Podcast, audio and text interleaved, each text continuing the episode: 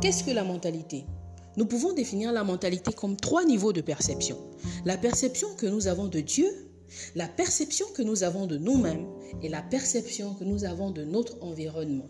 Et cette mentalité peut avoir un impact grave sur notre vie, sur notre bonheur, sur notre réussite. Et c'est ce que nous allons voir dans cette magnifique histoire de Jean 5.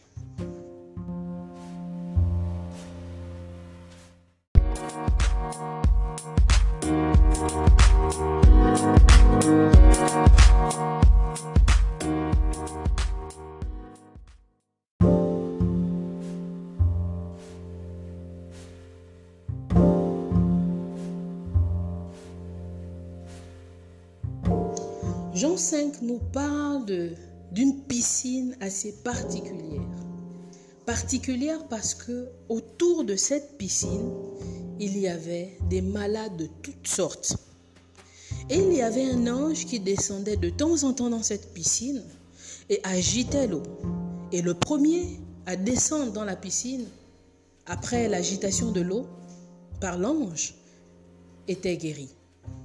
Et là, il s'y trouvait un homme depuis 38 ans, paralysé, qui n'avait toujours pas pu aller dans cette piscine pour être guéri. Et cet homme donc a attiré l'attention de Jésus. Jésus se dit, il va quand même aller converser avec cet homme pour savoir si c'est un choix de vie euh, de rester paralysé ou alors euh, qu'est-ce qui se passe concrètement? Jésus s'approchant de lui, lui demande, veux-tu être guéri? Et là, le paralytique répond, Je n'ai personne pour me jeter dans la piscine. Quand l'ange descend, il y a déjà quelqu'un qui va avant moi. En réalité, cet homme n'était plus paralysé que de ses facultés motrices. Il était paralysé dans sa mentalité.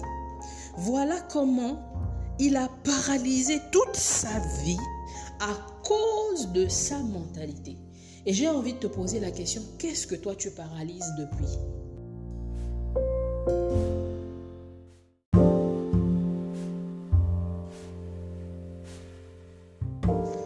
De l'autre côté, nous avons l'histoire d'un jeune berger appelé David, d'apparence négligeable et un adolescent perçu comme sans défense, envoyé par son père un jour pour apporter des vivres à ses frères qui se trouvent sur un terrain de guerre.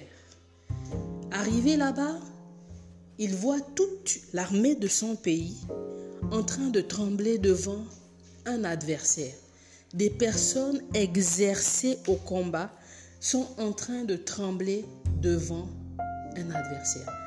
Pourquoi toute cette armée tremblait devant un seul homme?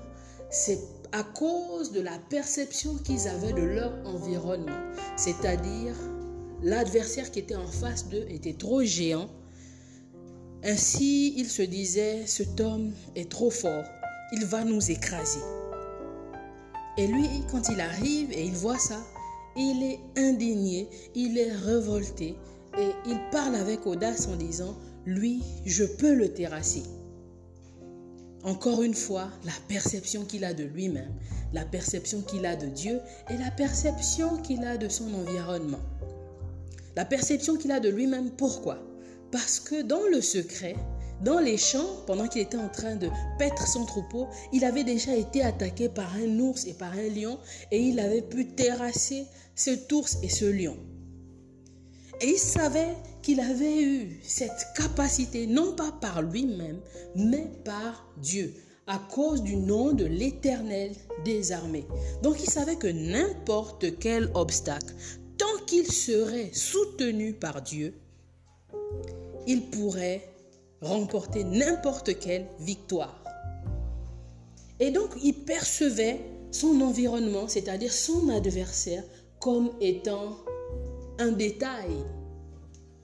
Et effectivement, lorsqu'il part vers cet adversaire, il dit Tu viens devant moi avec la lance et le javelot.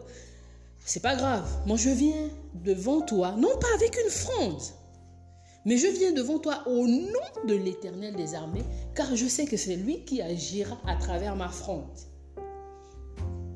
Alors je me retourne simplement vers toi pour te dire, qu'est-ce que tu as paralysé dans ta vie?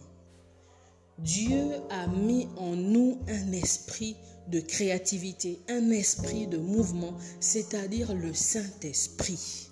Ce n'est pas, ce n'est pas un esprit qui nous amène à vivre une vie ordinaire qui consiste à suivre la télé, aller au travail, euh, de temps à autre faire un peu de sport.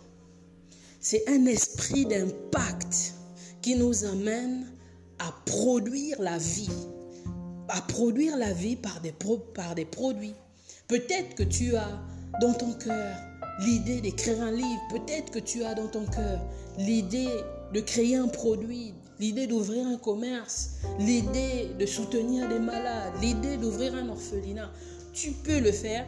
La seule chose qui te limite, ce n'est pas le diable, mais c'est ta mentalité.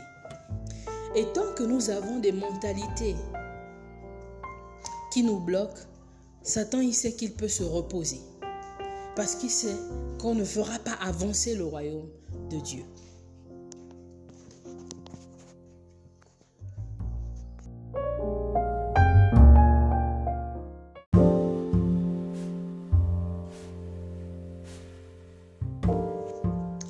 Sache que à chaque fois que tu veux agir et que tu ne le fais pas, ce n'est pas Satan qui te bloque, mais c'est ta propre mentalité qui te bloque.